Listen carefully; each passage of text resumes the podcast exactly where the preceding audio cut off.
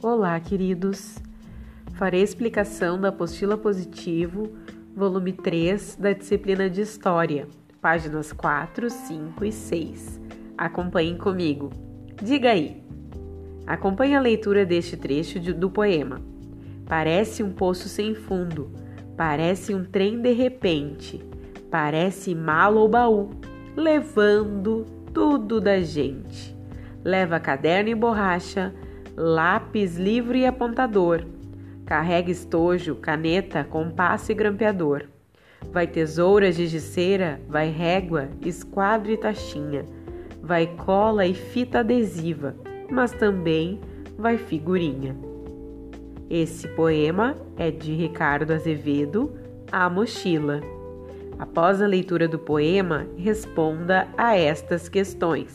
Número 1. Um, qual é o objeto que leva estojo, caderno e livro em seu interior? Pinte a imagem que mostra esse objeto conforme citado no poema. Página 5. De que outra maneira as crianças podem carregar o material escolar? Conhecendo a minha escola.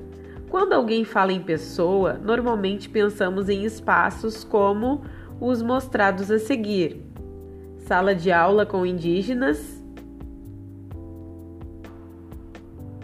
alunos em uma sala de aula na escola municipal na Bahia, e a outra foto, os alunos é uma escola do ensino fundamental na África. Essas fotos mostram parte do dia a dia de muitas crianças que frequentam a escola.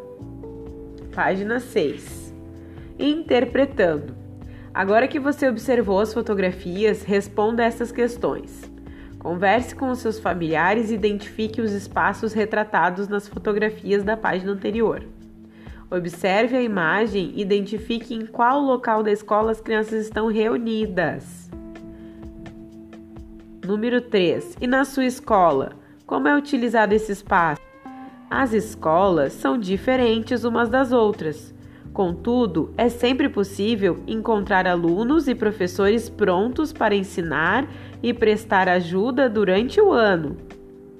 Apesar de não estarmos na escola, é um bom momento para lembrar dos momentos maravilhosos em que passamos na biblioteca. Ótima atividade!